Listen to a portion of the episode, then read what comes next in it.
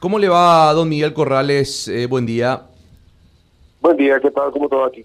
Bien, bien, gracias por atendernos. Queríamos conversar un poquito en relación a, desde la visión, ¿no? De, de, APESA, justamente por, por esta, este paro que estamos teniendo, que, que está afectando realmente eh, y algo muy importante y tiene que ver con el desabastecimiento, ya en este caso. Eh, ¿Cuál es la visión que, tienen desde APESA justamente sobre esto que está ocurriendo con este paro de camioneros, don Miguel? Bueno, nosotros como APESA ya dimos nuestro parecer, este, estamos hablando con todos los medios todos los días. Eh, creemos que la libre circulación del país es un derecho que no puede ser no puede ser eh, castigado por, por, este sector del transporte y eh, ellos están en su derecho seguramente de manifestarse, pero pero no de estar afectando al resto del país con con, con esto que está pasando. ahora en este momento hay una anarquía total, las rutas están todas bloqueadas y bueno, estamos esperando que, de alguna manera se nos garantice a nosotros nuestro derecho de libre circulación continuar con nuestros negocios, ¿verdad? Digo, eh, ¿es verdad, don Miguel, que si no se destraba este conflicto, el día de hoy se podría acabar el gasoil? Eh, en las estaciones de servicio. En las estaciones de servicio, yo no hay que se pueda acabar. hay estaciones de servicio que ya están sin combustible, ¿verdad? Entonces cada día se está complicando más. El viernes, arbitrariamente, como te digo, nos fuimos a conversar. Después conversamos con, con, con, el presidente de su gremio de, transporte, ¿verdad? Con Roberto Mirón, y ellos nos dieron permiso para transitar ese viernes hasta las 17 horas, pero al final no se cumplieron, no se cumplió porque hasta nos acató 100%, ¿verdad? Y de igual manera en algunos lugares del país seguían atajando los camiones vacíos que venían a Asunción para cargar y los llenos también, los que estaban viajando, ¿verdad? Entonces, eso no se cumplió el 100%. Entonces, no, pudimos nosotros abastecer a las estaciones de servicio como hubiésemos querido. De igual manera, también, como te digo, hasta las 17 horas era un horario ridículo porque tenemos vehículos que tienen que viajar 8 horas para llegar o 6 horas cargar otro tanto, dos, tres horas en, en, la planta de carga, de volver a viajar y ya no daba tiempo para llegar de vuelta hasta las estaciones de servicio. Más todavía que, como te digo, los cortes en cada punto se, cortaban, le, hacían parar una hora, dos horas, de otra le soltaban. Así es. O sea que, eh, a ver, estoy en lo correcto si digo que esta situación está al borde de dejar sin combustible a las estaciones de servicio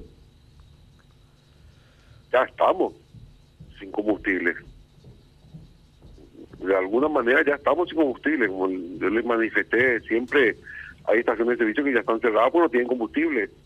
Eh, todavía hoy no tengo el reporte de la situación del gremio de los estacioneros en el interior, ¿verdad? Pero eh, no creo que haya cambiado mucho del viernes a hoy, o sea, habrá empeorado, ¿verdad? Porque este, la demanda eh, de combustible continúa, el consumo de, la ciudadanía continúa en la estación de servicio y la reposición es mucho más lenta. Ahora, eh, ¿y, qué, qué, piensan, eh, Miguel, realizar más allá de la conversación que tuvieron días atrás? ¿Cómo se piensa, cómo se piensa a partir de ahora accionar? ¿Tienen algún ya una hoja de ruta prevista o todavía no? Nosotros hoy estaríamos sacando un nuevo comunicado. Eh, vamos a estar pasándole a todos los, todos los medios de APESA. Y, nada, esperamos que las autoridades nos garanticen nuestro derecho de circular, como le estoy diciendo, ¿verdad? Ahora mismo la ruta es una anarquía. Allá no hay con ellos son la ley. El transportista es la ley, como ellos te dicen, ¿verdad? Y eso tenemos filmado y qué sé yo. Eh, está difícil, está difícil está, como te voy a explicar? No quiero utilizar las palabras incorrectas, ¿verdad? Pero, pero eh, este, los ánimos están bastante caldeados y, cualquier cualquier mal movimiento de, un chofer puede generar o rotura de parabrisa o te pincha la rueda. Y nosotros no podemos entrar en eso porque el combustible es un producto muy delicado, ¿verdad? Muy delicado. Así es. Don Miguel, ¿cómo le va? Buen día. Este, Buen día. ¿qué, opinión le, le merece ante toda esta denuncia que está manifestando y la descripción de este escenario? ¿Qué opinión le merece el actuar por parte del gobierno ante esta crisis? Y desde mi punto de vista un poco cautelosa, ahora muy cautelosa porque, como te digo, en la ruta, en los piquetes, la presencia de policía es casi nula. Y este me parece que alargar esta situación va a ir empeorando nomás las cosas. Yo creo que eh, desde el punto de vista constitucional, eh, lo que lo que pedían los transportistas es inviable, es inviable. Entonces, eh, este es una un, es un problema entre las partes, entre, entre las tres partes, como bien estaban explicando ayer en la en, la tele, en un programa, eh, entre las multinacionales o, o, o, las que las agroexportadoras, vamos a decirle, la agroexportadora, el el, el, el transportista y la transportadora que le llaman ellos a una, una empresa que que le eh, intermedia entre entre las agroexportadoras, ¿verdad? Entonces, la ley ampara la libre concurrencia y, y, las negociaciones entre las partes, no, no, no sé cómo puede interceder el, el Estado para exigirle a, a un particular que pague más por un servicio, ¿verdad? Eso se, se tiene que estar regulado por la oferta y la demanda, ¿verdad? La postura de los camioneros, de los camioneros, así como se presenta, son intransigentes. Por otra parte, también el otro sector. yo creo que están, están también saliendo de contento en, su, en su forma de manifestarse, ¿verdad? Porque no podemos estar afectando a terceros y paralizando todo un país que, ya viene que ya venimos, te voy a decir, con tantos problemas post pandemia, tratando de levantar, cada uno estamos poniendo nuestro granito de arena para poder generar de vuelta fuente de trabajo, volver a hacer frente a todas nuestras responsabilidades eh, comerciales, este, financieras. Y, esto, esto, esto es un perjuicio para todos, ¿verdad? Para beneficio de uno. El, el senador Blas Llano en sesión ordinaria del pasado jueves había denunciado que detrás de estos camioneros hay muchos intereses políticos y que ellos, los camioneros, están recibiendo asesoría por parte de los famosos piqueteros argentinos, los hermanos Moyano y también de algunos sectores de la izquierda, de la izquierda radicalizada de Chile. ¿Usted maneja, sabe, escuchó algo sobre eso?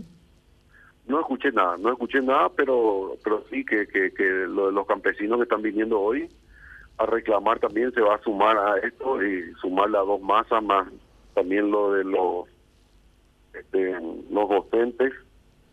Y eh, da un poco de miedo verdad nosotros como ciudadanos da un poco de miedo que que tanta tantos reclamos así todos juntos en un solo lugar me parece que puede ser un, polvorina y que puede incendiarse en cualquier momento verdad usted cree que usted cree que todas estas manifestaciones al mismo tiempo en el mismo lugar es una simple casualidad o está orquestado por otras personas que buscan desestabilizar el país?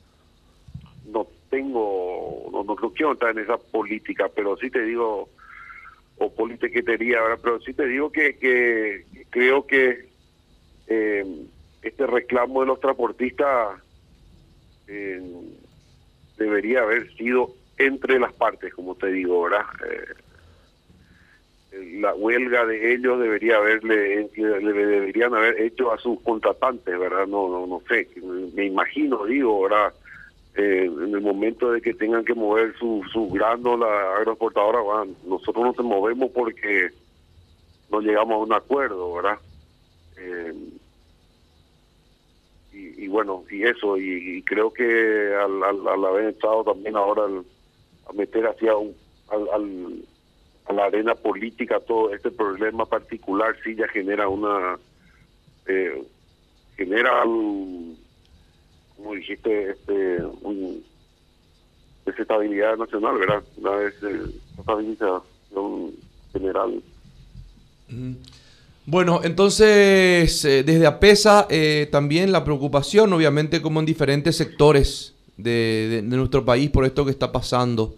Eh, y por sobre todo, Blas, no estamos viendo una, una, una, perspectiva muy clara y rápida de solución. E, eso es lo que preocupa. Están pasando los días, se generan los desabastecimientos.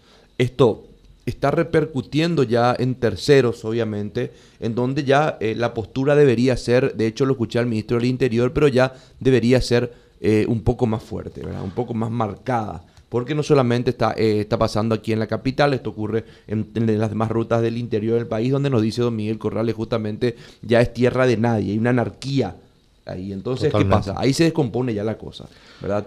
Entonces es, un momento de destrabar este tema. Hay que darle, imprimirle un poco de trámite ya más rápido a esta situación que, repito, se puede complicar aún más. Eh, don Miguel Corrales, muchas gracias, muy amable. Gracias a ustedes por llamar, estamos a la hora de siempre. Hasta luego. Presidente de APESA. Eh, en Alto Paraná me están diciendo ya que